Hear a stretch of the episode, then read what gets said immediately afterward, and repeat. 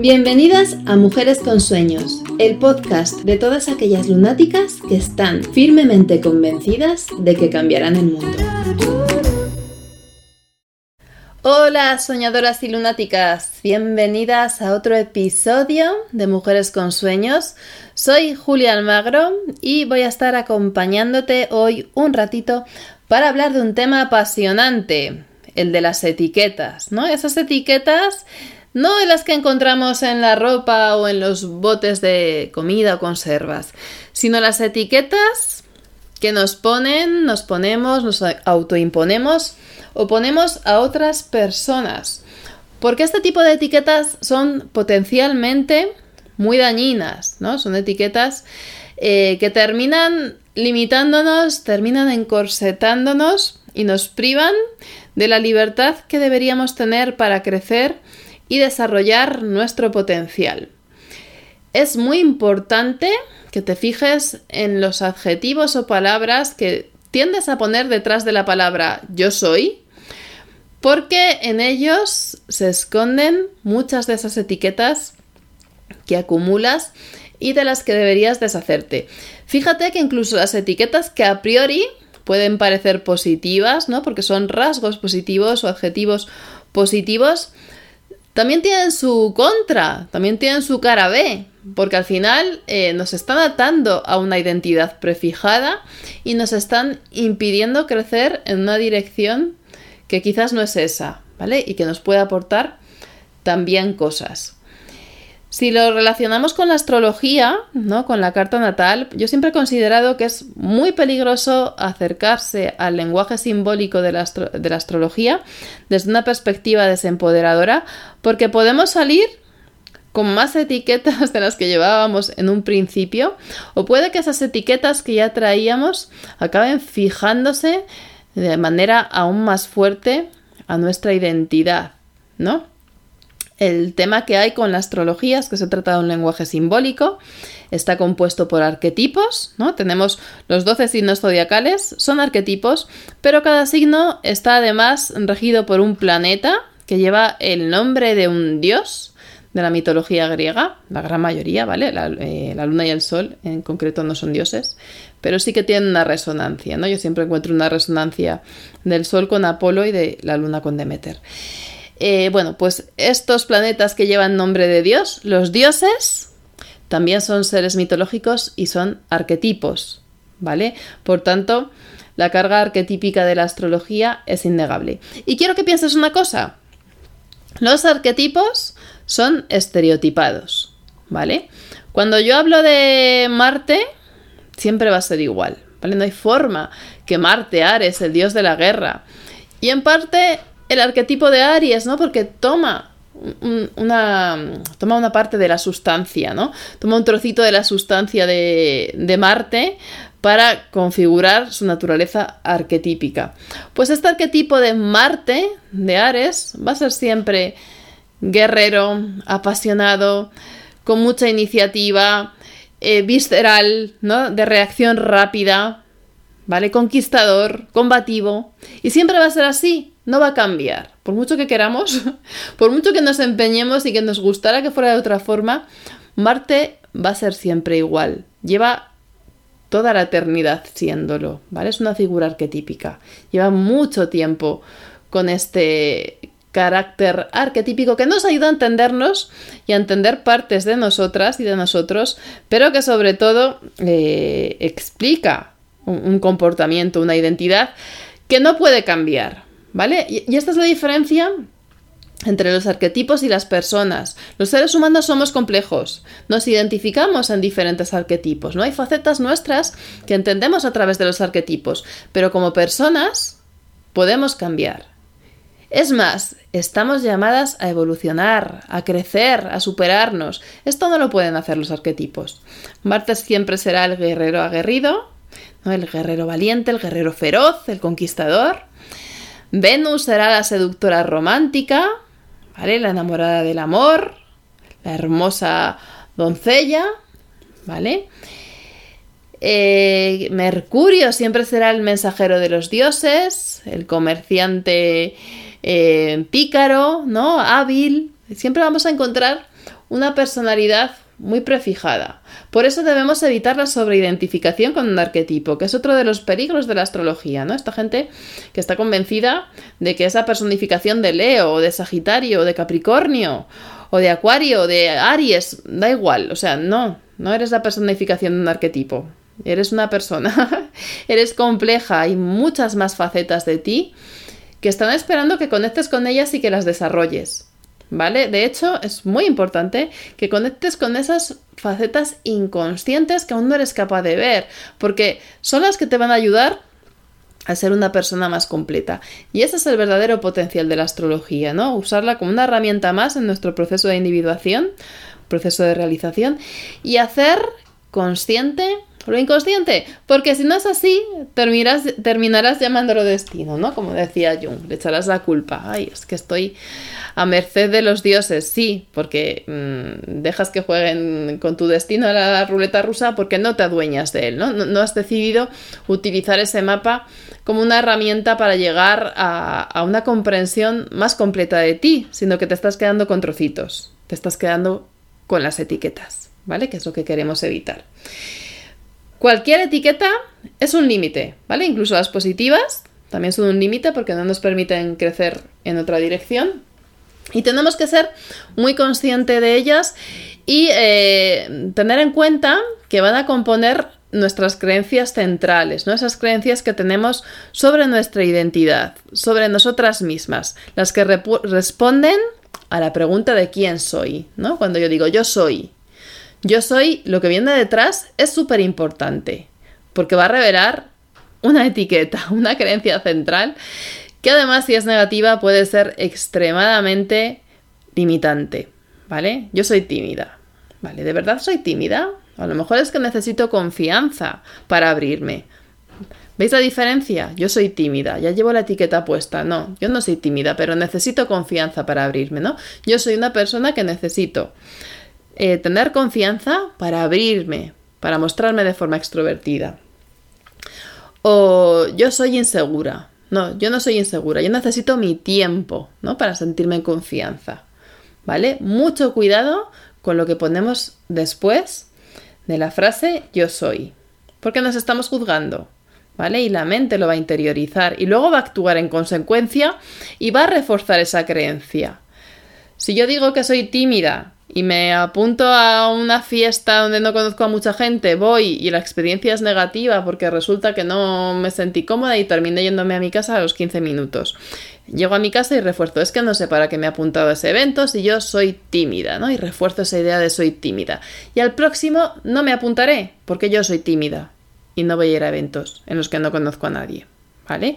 Ojo, lo mismo puede pasar si cojo mi carta natal. Igual esa mujer que tiene esa creencia de que es muy tímida, que tiene una timidez enfermiza, coge su carta natal y ve que tiene un estelio en signos eh, femeninos, ¿vale? Que son los que tienen más tendencia a la introversión, que de hecho todos sus planetas personales están en signos femeninos, que su Mercurio está en aspecto tenso con Saturno.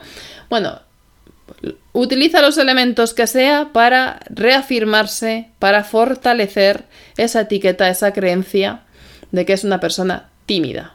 ¿Vale? En vez de darse cuenta de que en su carta está contenida la totalidad, que no le sobra nada y que no le falta nada, que a pesar de que tenga muchos planetas en signos femeninos, los signos masculinos siguen estando en su carta, siguen estando presentes, están los 12 signos, los 10 planetas, las 12 casas, y que todo está a su alcance, que no tiene que aceptar ni conformarse con vivir una existencia limitante con la que no es feliz, y que no tiene que aceptar adueñarse de esa etiqueta de que es tímida, sino que puede reformularlo, ¿no? Decir, bueno, yo necesito mi tiempo para sentirme en confianza y abrirme a los demás. ¿Vale? Simplemente reformular eso. Yo no soy tímida. Yo necesito mi tiempo para sentirme en confianza. Entonces procuraré moverme en entornos donde ese tiempo sea factible, ¿vale? No iré a esta típico, ¿no? Estas reuniones de citas de 7 minutos. A lo mejor no son mi punto fuerte. Pero igual en un espacio donde tengo más tiempo para hablar con las personas y puedo hablar más en círculos pequeños, en lugar de irme a una reunión con 200 personas que no conozco, me siento más cómoda, ¿no? Y no soy tímida, porque en ese entorno no soy tímida porque estoy a gusto, ¿vale? Es súper importante reformularlo de otra manera.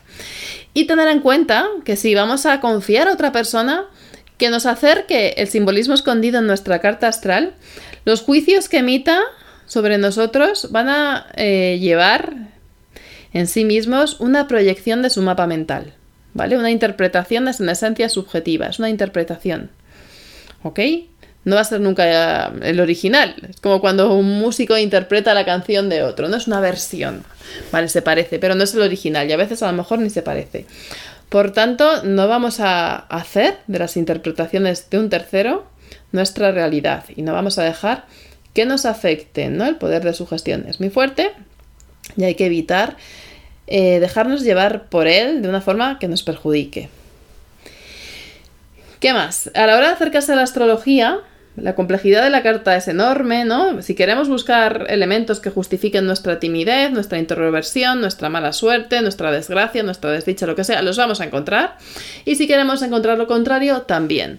Por tanto, es súper importante dónde eliges llevar en foco, el foco, tanto en tu carta astral como en tu vida en general, ¿no? Dónde pones el foco. Por eso, tienes que saber acercarte a los símbolos desde un lugar empoderador que lleve la atención a tu potencial, a tus fortalezas. Y esto es algo que yo lo trabajo mucho a través de los elementos, ¿vale? ¿Por qué trabajo a través de los elementos? Los elementos, eh, bueno, son los cuatro elementos de la naturaleza, ¿vale? Pero nos permiten eh, categorizar a las personas en cuatro tipos de personas, ¿vale? Como hay 12 signos del zodíaco, vamos a encontrar eh, tres arquetipos zodiacales por cada elemento. Por eso también nos referimos a ellos como triplicidades. ¿vale? En la triplicidad de fuego están Aries, Leo y Sagitario. En la triplicidad de tierra, Tauro, Virgo y Capricornio. En la triplicidad de aire, Géminis, Libra y Acuario. Y en la triplicidad de agua, Cáncer, Piscis y Escorpio. ¿Vale? Y eh, los signos los arquetipos de cada elemento comparten una serie de cualidades que ya permiten cierta complejidad. Porque si yo clasifico el zodíaco en polaridades, ¿no? Signos masculinos y femeninos, ¿no? Extrovertidos e introvertidos, la clasificación es todavía demasiado simple. Si me voy a, las cuadriplicidades o modalidades, ¿no? Cardinal, fijo, mutable, o lo que es lo mismo, iniciadores, eh, conseguidores, ¿no? Estos que perseveran, los fijos, o eh, adaptables, ¿no? Adaptativos, pues también se me queda un poco cojo. Sin embargo, la clasificación por elementos ya me da una información muy valiosa, que aparte es fácil de aprender, ¿no? Ya desde la antigüedad esta clasificación, los humores griegos, nos remiten al número 4, ¿vale? Pero, ¿qué pasa? Que al final es muy simple, porque lo que vamos a hacer es tender a ir a las etiquetas, ¿no? Ah, vale, voy a coger mi carta y voy a sumar. Vale, tengo seis planetas en Tierra, entonces mi elemento dominante es la Tierra. Y no voy a iniciar el proceso de autoindagación, lo que voy a hacer es, ah, pues tierra, entonces soy práctica, soy realista, soy coherente, soy firme, soy cabezota, soy cuadriculada. Y me voy a quedar con esa recetita. Voy a coger y me voy a poner más etiquetas que me limitan, que me coartan y que no me dejan ser yo, en realidad. O sea, ya me estoy encosetando, ¿vale? Esto a mí me me causaba mucho malestar en general, no solo con los elementos, con toda la astrología, no, no me gustaba. La, suerte en parte que tengo es que como llevo muchos años investigando el simbolismo astrológico y tengo un conocimiento sólido de arquetipos y símbolos, no me dejo influenciar fácilmente por las opiniones de terceros, pero incluso yo misma he tenido que desechar de una manera ardorosa etiquetas que me habían puesto y huir de la sugestión. Eh, no es fácil, ¿eh? no siempre es fácil. Entonces, yo quiero que tú evites esto. O sea, no quiero que porque seas cáncer creas que eres agua, ¿vale? No quiero que te pongas etiquetas que no te pertenecen y no quiero que renuncies al resto de elementos, porque los cuatro elementos están presentes en todas las personas, incluso si no tienes ningún planeta en alguno de ellos, ¿vale? Puede que me digas, es que no tengo nada en fuego, vale, pero en tu carta hay fuego. En tu carta, el mandala zodiacal es completo, ¿no? El mandala habla de la totalidad. No tienes planetas en Leo, Aries y Sagitario, pero están en tu carta esos signos, esos arquetipos están en ti. Entonces esa es la primera clave, saber que todo está presente y todo está a tu disposición. Y una vez que sabes que los cuatro elementos están presentes en ti, convendría que indagaras en qué influencia o, qué representación tiene cada uno de ellos en tu psique y en tu vida, ¿vale? Yo ocasionalmente imparto un taller de elementos en el que trabajamos la dimensión astrológica, claro está, o sea, vemos un poco cómo son los elementos en astrología, pero no únicamente, porque corremos el riesgo, ¿no? Si nos quedamos meramente con lo astrológico, corremos el riesgo de dejarnos llevar por las etiquetas y por la sugestión. Más, más que basarnos en la autoindagación, vamos a ir a la recetita fácil, ¿no? Al post-it, tú eres aire, tú eres tierra, etc. Entonces, yo esta visión astrológica, este análisis astrológico, lo complemento con eh, el trabajo de la psicología analítica de Jung, ¿vale? Y la visión de Myers-Briggs, ¿no? De las tipologías de personalidad, la complementamos. Y además con una parte psicológica basada en el estilo relacional, ¿no? El estilo relacional que viene eh, determinado por tu energía primaria. Y con estos tres abordajes lo que consigues es una visión súper completa que te permite tomar conciencia de tus dones y empezar a usarlos de manera intencional. ¿Vale? Y esto es súper importante, súper, súper importante, porque si no vamos a ir andando por el mundo con la etiqueta. En mi caso, por ejemplo, que soy muy Tauro, en el sentido de que tengo el Sol en Tauro, Venus en Tauro, Marte en Tauro, y hay gente que me diría, tú eres muy tierra. Y yo sé que tengo cosas tierra, porque todos tenemos cosas tierra, ¿no? Soy una persona pragmática, jamás me he endeudado, ¿vale? Nunca he tenido una tarjeta de crédito, no soportaría endeudarme, ¿vale? Sí que me he quedado sin papel higiénico, sí que me he quedado sin leche, ¿no? O sea, no llevo a ese control que, podríamos pensar excesivo de las personas súper, súper tierra, pero eh, algo del de, elemento hay en mí, ¿vale? Sin embargo, eh, tanto desde la perspectiva junguiana como desde la perspectiva relacional, la Tierra es el elemento más flojo en mí. ¿Vale? Astrológicamente, no, porque tengo tres planetas en Tierra. El medio cielo en Tierra, Quirón en Tierra, ¿vale? Pero eh, no, es eh, mi función dominante, desde luego. no es mi función dominante ni es la energía que determina cómo me relaciono yo con los demás y con el mundo. Para nada, es que es incluso la más floja. ¿Vale? Esto yo te lo puedo decir porque tengo un nivel de autoconocimiento a través del simbolismo y controlo los elementos, pero mucha gente no, no sería capaz de verlo. ¿Vale? Por otro lado, en mi carta natal apenas tengo agua. Tengo a Urano en Escorpio y ya está. Me he hartado de leer cómo las personas que tienen falta de agua no son empáticas, no son sensibles, no son emocionales. Y pensar para mí misma, qué gran estupidez es esto, porque yo no me siento para nada así. También he leído que una luna en Leo, que es mi luna natal, una luna de fuego, que es una luna estéril, que es una luna poco intuitiva, que es una luna poco conectada. Y también pensar para mí misma, qué gran estupidez es esta interpretación, porque yo no soy así. ¿Vale? O sea, son generalizaciones que nos dejan esa sensación de, pero qué tontería están diciendo, ¿no? Seguro que te ha pasado, seguro que has leído cosas eh, sobre elementos simbólicos que hacen referencia a ti con las que no te identificas nada. Y puedes buscar la justificación. Bueno, sí, a lo mejor es que la luna en Leo es así, pero como mi luna está en el ascendente y es la luna, porque está en Leo, pero es que es la luna, entonces sí que es intuitiva y sí que es empática y sí que es sensible. No necesito que nadie justifique cómo soy. Yo sé cómo soy. ¿Vale? Tampoco necesito saber qué símbolo, porque no hay una relación causa-efecto. La luna no causa que tú seas empática, sino que refleja, ¿no? Es, un elemento simbólico que refleja esa empatía, esa sensibilidad, ese sexto sentido, esas cualidades maternales, esas cualidades de cuidadora, etc. Entonces, como es una relación de reflejo, yo no lo utilizo eh, lo utilizo para darme cuenta, ¿no? Para tomar conciencia. Porque a lo mejor estoy más conectada con mi parte ejecutiva.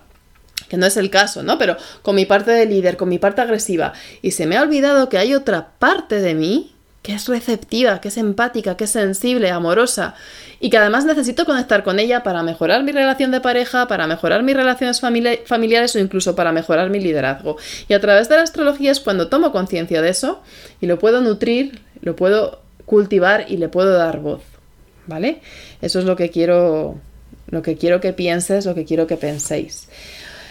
Eh, lo vemos en la astrología para el empoderamiento, que promulgo en todos mis programas y formaciones, pero en concreto el taller de elementos es una gran oportunidad. Depende de cuando estés escuchando esto, estará disponible o no.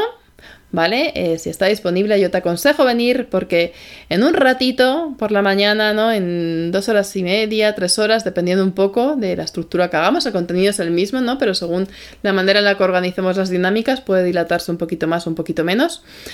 Conoces tu, es, eh, bueno, vas a conocer tu estilo relacional, tu energía dominante, vas a entender también eh, el elemento que te define según eh, la psicología analítica, la psicología de Jung, ¿no? Tu función eh, principal, la función que utilizas, la función psicológica que utilizas con más conciencia y también vas a, a través de eso, ¿no? Vas a mirar a tu carta con otros ojos y vas a decir, bueno, tengo mucha tierra, pero es que tengo la intuición del fuego, ¿no? Y aparte luego soy súper aire, soy súper creativa, soy súper innovadora y, vas a decir, jolín, pues entonces estos planetas que tenían estos signos o por qué tal o por qué cual, tú misma vas a encontrar tu propia explicación, pero vas a evitar, y esto es lo importante, etiquetarte a través de esa carta, porque vas a contar con elementos objetivos que te van a permitir ir más allá de las etiquetas.